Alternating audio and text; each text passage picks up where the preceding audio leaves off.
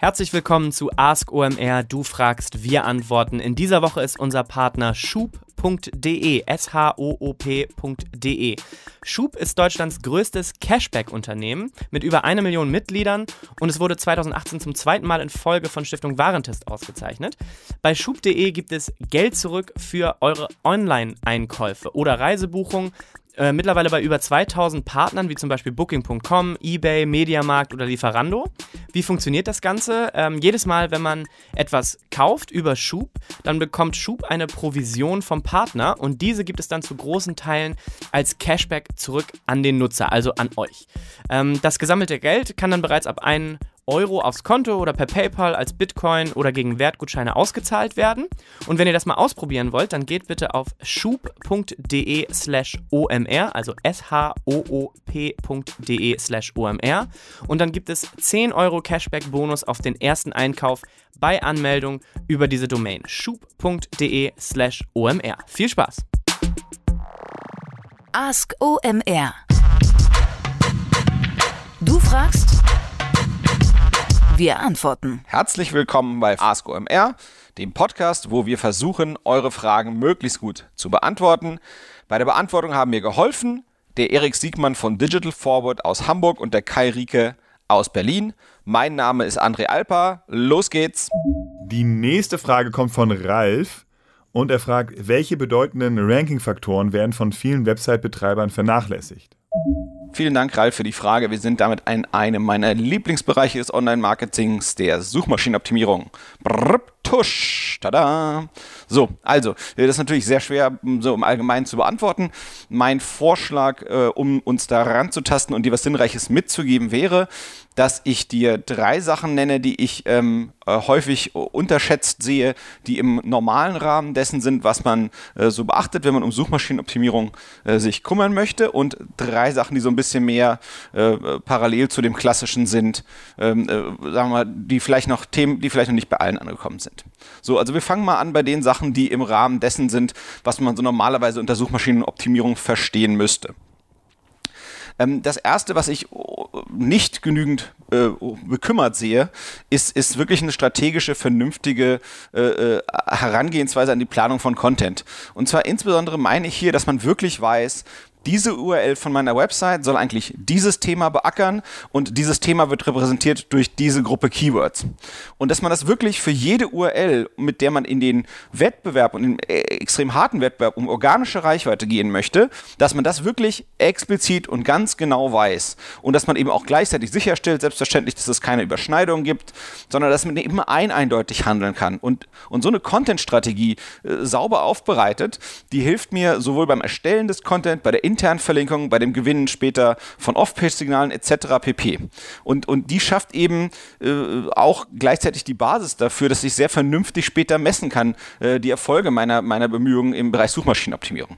Das heißt, das, das geht eben nicht, dass man ohne, ohne guten Plan äh, kommt man nicht voran. Das wäre sozusagen die Essenz dieses Hinweises. Und ich sehe ganz, ganz häufig Setups, wo das überhaupt noch nicht, diese, dieses Allergrundlegendste überhaupt noch nicht in der Qualität vorliegt, wie es vorliegen muss, damit die Bemühungen im Bereich Suchmaschinenoptimierung überhaupt Sinn machen. Der zweite Teil würde ich nennen das aktive Indexmanagement. Was meine ich damit? Der Index, äh, das sind die URLs, die die Suchmaschine in Betracht zieht, wenn sie ein Ergebnis ausspielen möchte zu einem bestimmten Suchwort. Ähm, das heißt, die URLs, die kämpfen dann quasi um die Positionen. So, und wenn ich mir jetzt meine einzelne konkrete Webseite anschaue, die ich manage, ob als Inhouse oder als Agenturi oder vielleicht meine eigene Website, das ist ganz egal, wenn ich mir die anschaue, hat die natürlich ganz viele verschiedene URLs.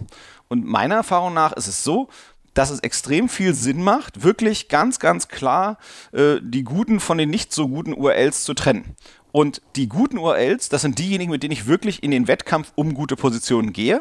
Und diejenigen, bei denen ich weiß, Mensch, die sind gar nicht so gut, die werde ich auch gar nicht so gut kriegen, das sind auch für mich gar nicht so wichtige Themen, da bin ich gar nicht so gut dabei, mit denen kann ich faktisch nicht gewinnen, die lieber aktiv nicht in den Index zu lassen. So, und wie macht man das? Also man, man hat quasi einen Steuerhebel, mit dem man das sehr einfach und effizient machen kann. Es gibt im Meta-Bereich der, der Website, der, der, der sozusagen einzelnen HTML-Seite, ähm, die Möglichkeit, diese Robots anzusteuern. Ich packe euch dazu auch noch einen Link in die, in die Show Notes. Und da kann man eben sagen Index oder No Index. Und damit kann man auch ganze Seitentypen, zum Beispiel einer Webseite, aus dem Index nehmen. So, meine Erfahrung ist, je mehr ich rausnehme aus dem Index, je mehr sagen wir mal, Druck kriege ich hinter die Seiten meiner Website, die ich im Index lasse. Das heißt, ich schaffe sozusagen, ich, ich, ich nehme der Suchmaschine damit Arbeit ab und sie versteht mich eigentlich besser, dahingehend, was ich denke, was wichtige Seiten meiner Website ist und kann mir eher in meiner Argumentation folgen, warum ich denke, dass die Sachen, die ich im Index lasse, wahrscheinlich die guten sind. Und das sind gleichzeitig auch die URLs, die eigentlich meiner Content-Strategie vorkommen müssen. Das war ja quasi mein erster Punkt. Das sind die, die mit extrem gutem Content ausgestattet werden müssen und nicht nur einmalig ausgestattet, sondern eben immer wieder gegebenenfalls auch nachgebessert, um eben die restlichen Positionen aufzurücken, wenn man nicht vom ersten Wurf an direkt äh, ganz vorne gelandet ist. Der dritte Faktor im Rahmen von so allgemeinem verständlichen SEO äh, wäre auf jeden Fall das Thema Seitenladegeschwindigkeit. Und ich spreche das deswegen an, denn selbst bei Leuten, die interessiert sind an technischem SEO, ist das Ding üblicherweise etwas, was fast noch ein bisschen technischer ist als typisches technisches SEO. Es geht meistens noch mal einige Ebenen tiefer. Da geht es dann um Servereinstellungen, um Bilderkompression, um irgendwelche äh, Sachen, die man im Server installieren kann, zusätzlich um äh, verschiedenste Protokolle, die dort angesteuert werden können und, und, und, ähm, um Datenhaushalt und äh, CDNs, also Content Delivery Networks und ganz komplexe Fragestellungen. Und das ist in meinen Augen ein Riesenhebel, weil letztendlich die Wahrscheinlichkeit, dass ich mich erstmal hoch bekomme in den Suchergebnissen und dass dann jemand draufklickt, das ist ja schon mal ein ganz schöner Kampf. Und dann möchte ich eigentlich daraus das meiste rausholen. Das heißt, ich stelle da sicher, dass ich aus meinen Bemühungen die meiste Mühe raushole. Und das Gute ist, wenn man schafft, an diesem Seitenladen-Geschwindigkeitsthema zu arbeiten, tut das gut allen anderen äh, Online-Marketing-Kanälen in gleicher Form. Das heißt, es ist ein riesen Effizienzhebel.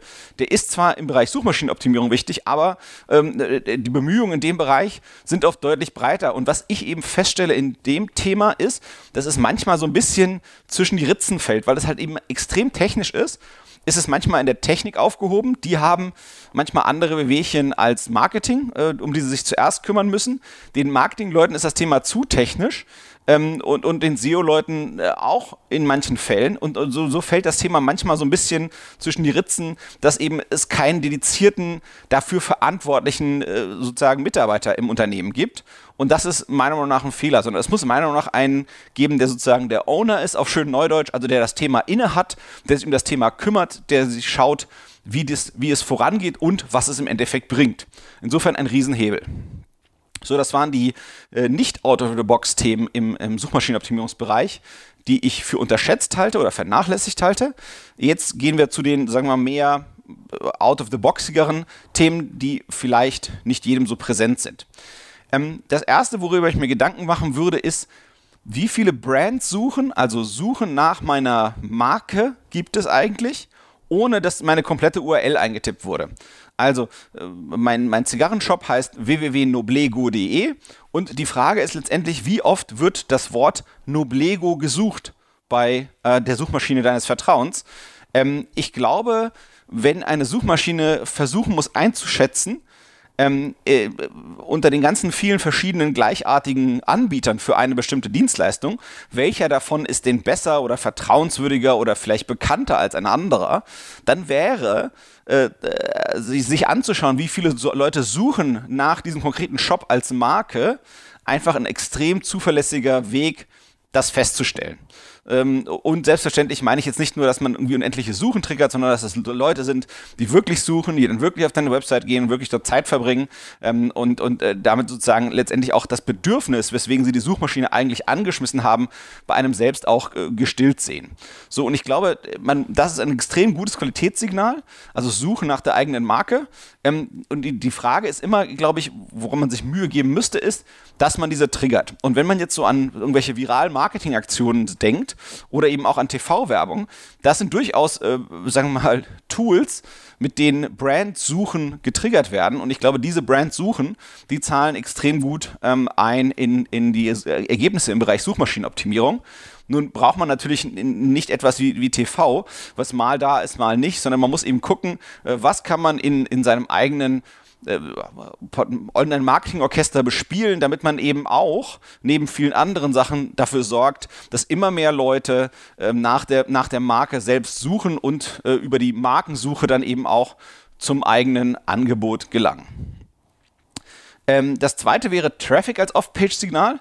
Ich glaube, dass das, das schlägt so ein bisschen in die ähnliche Kerbe ähm, äh, wie, wie, wie die ähm, äh, quasi diese Brands suchen.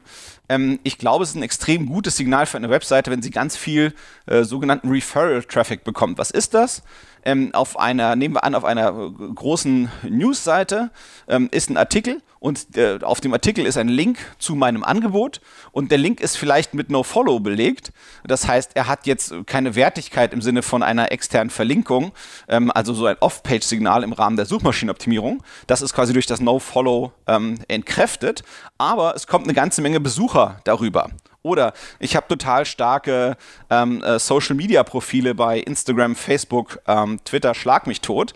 Und diese liefern eine ganze Menge Traffic rüber zu meiner Website.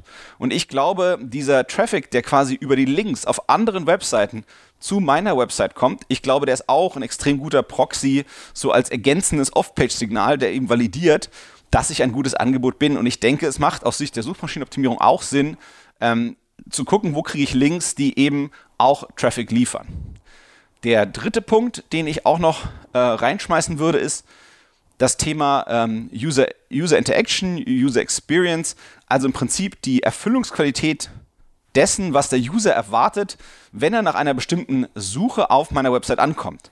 Ähm, meiner Meinung nach äh, ist diese Denke, diese klassische Denke, ich habe On-Page SEO und Off-Page SEO, die ist total richtig und ausreichend bis ich eigentlich zu einem großen Thema, zu einem, was mir wichtig ist und wo ich glaube, wertvolle User gewinnen zu können, bis ich auf der ersten Seite lande. Und dann kommt eigentlich meiner Meinung nach, meiner aktuellen Erfahrung nach oder Beobachtung nach, so eine Art dritte, dritte Ebene rein. Das ist eben das, was, was, was, was sozusagen die Nutzer machen, wenn sie Kontakt haben mit meinem Angebot. Das heißt, wenn ich da was hochboxe zu irgendeinem bestimmten Keyword und ich werde gefunden und die Besucher kommen, und springen aber direkt wieder weiter zu Google und äh, klicken das nächste Ergebnis an, dann habe ich das, was die gesucht haben, offensichtlich nicht sehr gut erfüllt. Ich habe, die, die sind mit einem Bedürfnis zur Suchmaschine gekommen.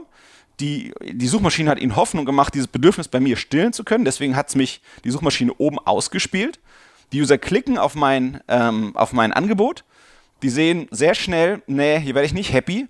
Die springen zurück zur Suchmaschine, klicken auf Ergebnis Nummer 2 und sehen dort ihr Bedürfnis erfüllt. Das sind Dinge, die die Suchmaschine orten kann. Die sind für mein Gefühl weder so richtig on-page noch off-page. Wenn überhaupt, dann eher äh, on-page. Ähm, und die spielen extrem stark rein in, in glaube ich, das, wie man Rankings äh, auf der ersten Seite behält und verbessert. Ich glaube, man kann auf der ersten Seite der äh, Suchergebnisse nur bestehen, wenn man diese Sachen im Griff hat. Das heißt, diese Denke, ähm, was hatte eigentlich der User im Sinn, ähm, als er diese Suche abgefeuert hat? Äh, das Stichwort dazu auf Neudeutsch wäre äh, User Intent, also was war das Bedürfnis äh, der Person? Da muss man eben sicherstellen, dass man das gut versteht und wenn das eine eher breite Suche ist, die eher shortheadig ist, also eben, ja, wo, wo es viele mögliche Ansinnen geben könnte, die der User hat hinter seiner Suche, da muss man eben sicherstellen, dass man auf der Landingpage dazu wirklich möglichst viele dieser potenziellen Bedürfnisse, die sich hinter der Suche verstecken könnten, abfängt. Ein klassisches Beispiel wäre, jemand sucht was sehr Breites. Jemand sucht Mode. Ja, das wird millionenfach gesucht, äh, äh, äh, jeden Monat in jeder Sprache. Und jetzt muss man ehrlich gesagt sagen, was sucht so jemand, der das sucht? Sucht der Bilder über Mode, einen Text über Mode, Studienmöglichkeiten über Mode, Modetrends, äh, Mode von früher, äh, Kindermode? Es ist gar nicht so ganz klar. Und dann ist man eben, wenn man sagt, okay, ich glaube, ein gutes Ziel zu sein für jemanden, der das sucht, dann muss man eben schaffen, den, wenn er auf die eigene Seite kommt, für möglichst viele dieser potenziellen Bedürfnisse, die sich hinter dieser Suche verbergen, zu zeigen, Mensch, ich kann dir hier gut weiterhelfen. Und das ist so ein bisschen eine Herausforderung, die ist also sozusagen eine Herausforderung der neueren Art, wo ich sagen würde, das ist eigentlich erst so in den letzten anderthalb Jahren so ein bisschen aufgekommen und eigentlich da und passt eigentlich auch nicht so ins klassische Schema rein und ergänzt aber eigentlich unseren Bereich sehr, sehr schön, weil wir sind eigentlich sehr gut gewohnt, sagen wir mal, abteilungsübergreifend zu arbeiten. Und das ist ja so ein bisschen so eine andere Art äh, Arbeiten, als wir sonst so im Bereich Suchmaschinenoptimierung gesehen haben. Ralf, ich hoffe, es hilft weiter und hast viel Spaß am Thema. Kurze Unterbrechung für unseren heutigen Partner. Das ist die Techniker Krankenkasse, habt ihr jetzt hier schon einige Male gehört. Auch das Motto der Techniker, das ist Fortschritt leben. Darunter fallen eine Menge interessante Angebote und viele neue technische Lösungen. Dann heute möchte ich euch die TK-App vorstellen. Mit der könnt ihr als Technikerkunde nicht nur eure Angelegenheiten mit der Krankenkasse regeln, sondern auch direkt Krankmeldungen per App einreichen. Wie funktioniert das? Ihr ladet die TK-App aus dem Store herunter, registriert euch, fotografiert das Attest mit dem Smartphone, schickt es ab. Also sehr schnell und sehr einfach. Die Techniker erreicht damit sehr bequem, unkompliziert und auch papierlos, um Ressourcen zu sparen. Was findet ihr noch in der App neben dieser Krankmeldungsfeature? Äh, das TK-Bonusprogramm, Medikamentenverschreibung der letzten Jahre, euer Fitnessprogramm und vieles mehr, inklusive auch Anbindungen an einigen Fitness-Apps. Ich würde vorschlagen, probiert es einfach mal aus. Die TK-App, eure clevere All-in-One-Lösung. Diese Frage kommt von Lukas. Vorab ein Schluck Geroldsteiner. Wir planen einen Relaunch unserer Website mit neuer Domain und Brand. Etwa ein Drittel unseres Traffics ist organisch und möchten den natürlich nicht verlieren. Da wir neue Texte verwenden, sollte es keinen Duplicated Content geben, der unserem Ranking schaden könnte. Sollten wir deshalb die alte Website noch mehrere Monate online lassen oder direkt auf die neue Domain weiterleiten? Hey Lukas, vielen Dank für deine Frage und ich finde, dass du dir über so Vor- und Nachteile äh, Gedanken machst, das ist ein extrem gutes Werkzeug, um damit zu arbeiten. Was man im Prinzip dann noch eigentlich machen muss, ist die ganzen Sachen gewichten. Ich versuche mich mal dem Thema aus meinem Blickwinkel zu nähern, das Thema ja, Brand, äh, Rebranding würde ich das mal nennen, also, also eine, auf eine neue Marke wechseln. Ähm, da gibt es ja irgendwie ein, einiges Gutes, was man dazu sagen kann. Ähm, äh, in, der, in der Summe würde ich erstmal sagen, die Marke zu wechseln, das kann immer mal vorkommen und das ist nichts Schlimmes. Das heißt, ähm, äh, man kann sich eigentlich äh, über die ähm, Google Webmaster Tools, also über die Search-Konsole heutzutage gesagt, ähm, ähm, äh, kann man extrem gut äh, der Suchmaschine mitteilen, dass sich was ändert bei dir und, und was sich ändert. Ähm, und äh, die Umleitung, typischerweise mit einer 301-Umleitung, das ist so eine technische äh, Beschreibung, die man eben, ja, so ein HTTP-Redirect, also eben auf einer äh, relativ niedrigen technischen Ebene, wird da eben früh den Suchmaschinen und, und, und, sagen wir mal, dem Browser vom User gesagt, Mensch, der Inhalt, der hier früher war, der ist jetzt dort. Damit kann man eigentlich schon ganz gut den Suchmaschinen äh, mitteilen, äh, wo sich was jetzt befindet. Ähm, ich glaube, wenn man äh, eine parallel eine zweite Domain betreibt mit der neuen Marke, ähm, äh, ich glaube, von der darf man sich nicht allzu viel versprechen, denn ähm, letztendlich hat das Ding wahrscheinlich erstmal gar keine Off-Page-Signale, ähm, dass das irgendwo die Sonne sieht, sprich irgendwie vordere Suchergebnisse ähm, erklimmen kann, ist mit großer Wahrscheinlichkeit auszuschließen. Ähm, ich glaube, das braucht noch eine ganze Menge Zeit. Das heißt, ich glaube, man muss schon ähm, also diese beiden Dinge parallel betreiben. Ähm, das ist eher ein seltener Case, dass sowas Sinn macht. Das macht vielleicht dann Sinn, wenn man eine Zweitmarke launcht und zwei Marken direkt parallel betreiben will, mit beiden gewinnen will. Und das würde man eigentlich erst dann machen, wenn man eine Marke hat, die schon extrem gut performt. Und dann sagt man, ich lege vielleicht noch eine zweite Marke nach. Sowas ist ja durchaus eine legitime Strategie. Aber in deinem Fall sehe ich das jetzt gar nicht so, sondern tatsächlich ist ja das, das alte, die, deine, deine alte Domain, deine alte Brand, ähm, die, die findest du ja gar nicht mehr so gut, äh, wie sie ist anscheinend und, und willst sie eben zusammenlegen. So, das heißt, ähm, zusammenlegen ist auf jeden Fall das, was man machen sollte. Ähm, äh, genau, also letztendlich, ähm, solange, solange die Suchmaschine mitbekommt, dass die neue Domain der legitime Nachfolger deiner alten Domain ist, wird damit auch das Vertrauen äh, in dem Sinne, was, was sich sozusagen die alte Domain erarbeitet hat, auch an die neue ähm, Domain weitergegeben. Ähm, jetzt hast du so ein paar Spezifika durchblicken lassen in deiner Frage, äh, die doch, doch nochmal, ähm, finde ich, äh, dediziert adressiert werden müssen, ähm, weil sie nochmal so ein bisschen spezifische Lösungen brauchen. Ich glaube, ähm, wenn du ein Stück Content ähm, erstmal ähm, auf eine Domain zum Ranken bekommen hast und dann eben die URL, die diesen Content tragen darf und sozusagen die beste Antwort zu dieser Frage äh, für den Kunden darstellen darf, wenn du die dann weiterleitest auf eine neue URL, dann muss eigentlich auch die Suchmaschine sicher sein, dass die neue URL auch wirklich, sag ich mal, der legitime Nachfolger der alten URL ist. So, und das ist natürlich dann gegeben, wenn dort der gleiche Content zu finden ist. Jetzt hast du geschrieben, dass die alte Domain, äh, dass du die extra neuen Content geschrieben habt für die neue Domain. Das heißt, was ich in so einem Fall machen würde, ist vielleicht den Content, sowohl den neu geschriebenen Content als auch den alten Content, der eigentlich schon sich das Ranking erarbeitet und verdient hat bei der Suchmaschine, die zusammen auf die neue URL bringen bei der neuen Website. Denn wenn Google denkt, okay, du leitest die jetzt, was weiß ich was, ähm, auf, dem, auf der alten Webseite stand ABC äh, und das fand eben Google oder, oder eine andere Suchmaschine ein tolles Ergebnis zu einem bestimmten Thema und dann leitest du das weiter auf eine neue URL und dann steht dort DEF dann fragt sich die Suchmaschine ja, wie kann das denn sein? Ich habe ja diesen ABC-Content, den habe ich ja für gut befunden. Den würde ich eigentlich gerne meinen User zeigen, weil ich weiß, der war gut, sonst hätte ich dich ja nicht oben gelassen in den Suchergebnissen. Ähm, und, und dann finde ich jetzt davon einmal was anderes vor. Ich glaube, dann gibt es einen Röpser sozusagen in den Ergebnissen. Dann wird das Ganze nicht so schön äh, davonlaufen, sondern was eben wichtig ist bei solchen Branding-Umzügen, ist das im Prinzip der gleiche Content, der auf der alten Seite zu finden war, auf der alten Domain, dann auch auf der neuen Domain an der gleichen Stelle zu finden ist, wo du eben die Umleitung hinmachst. Dass dann, was ich was, deine, deine, was ich, du hast www.alt.de und dort hast du die URL äh, zum Thema ABC und hast halt eben dort ABC geschrieben und dann machst du eine Umleitung auf die Domain www.neu.de und dort hast du eben auch eine Seite zum Thema ABC. Es steht jetzt aber ein neues Stück Content dort, was sagt DEF. So, und dann denkt die Suchmaschine, okay, ich im, im, Zweifelsfall bin ich erstmal unsicher, ob das ein total geiles Ergebnis ist. Und die Suchmaschine verunsichern ist meistens eher kontraproduktiv, weil man äh, will eigentlich immer mehr sicherstellen, dass man die ganzen Signale, die man sendet, in Richtung Menschen und Suchmaschine, dass die eigentlich immer konsistent ein und die gleiche äh, Ding, Dinge kommunizieren.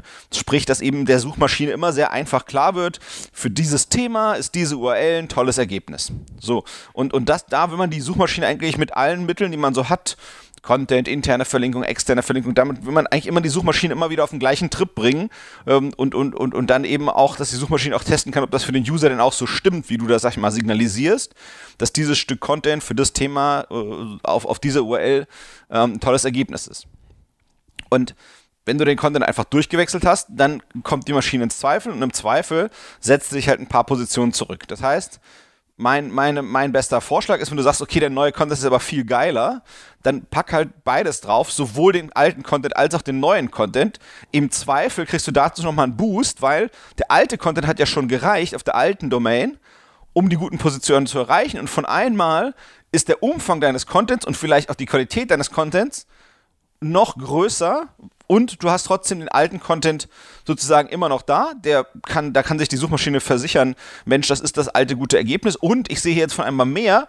Und vielleicht ist der Content auch an der gleichen Stelle vielleicht vielfältiger geworden, vielleicht besseren Markup, vielleicht mehr ähm, äh, multimediale Elemente drin, äh, vielleicht mehr Wortvielfalt drin, die sozusagen das Thema noch schafft breiter, um nicht zu sagen holistischer zu beackern. Ähm, und dann ist, glaube ich, das Ganze nochmal, könnte das Ganze nochmal einen großen Win geben, den du vielleicht so vielleicht noch gar nicht siehst. Und das ist, glaube ich, die Opportunität, also zum einen die Gefahr quasi in deiner aktuellen Konstellation, äh, die man sehen könnte, aber das ist eben gleichzeitig auch eine, eine gute Chance, äh, um nach dem Umzug vielleicht sogar noch einen kleinen Kick zu bekommen, äh, weil man jetzt eben mehr Content zur Verfügung hat, nämlich den alten und den neuen, der scheinbar zu den gleichen Themen da ist. Ich hoffe, es hilft weiter und der Domain-Umzug ist erfolgreich. Ciao. Das war Ask OMR. Damit ihr euch nicht wundert, das Ask OMR steht für Ask wie Fragen und OMR wie omr.com. Und das Ask bedeutet, ihr solltet die Fragen stellen, ihr bestimmt den Content, ihr bestimmt, was hier läuft. Damit wir genau das machen, was ihr gerne möchtet, müsst ihr Fragen einsenden. Ihr habt dafür mehrere Wege. Es geht über E-Mail, es geht über Slack, es geht über WhatsApp. Gerne per WhatsApp auch als Sprachnachricht. Wenn die Tonqualität gut genug ist, versuchen wir eure Frage auch im O-Ton reinzuschneiden. Also schickt die Fragen gerne konkret, gerne spezifisch oder auch ganz allgemein. Wir geben uns Mühe, dass wir die möglichst bald in eine Show packen. Bis dann, euer André Alpa und tschüss.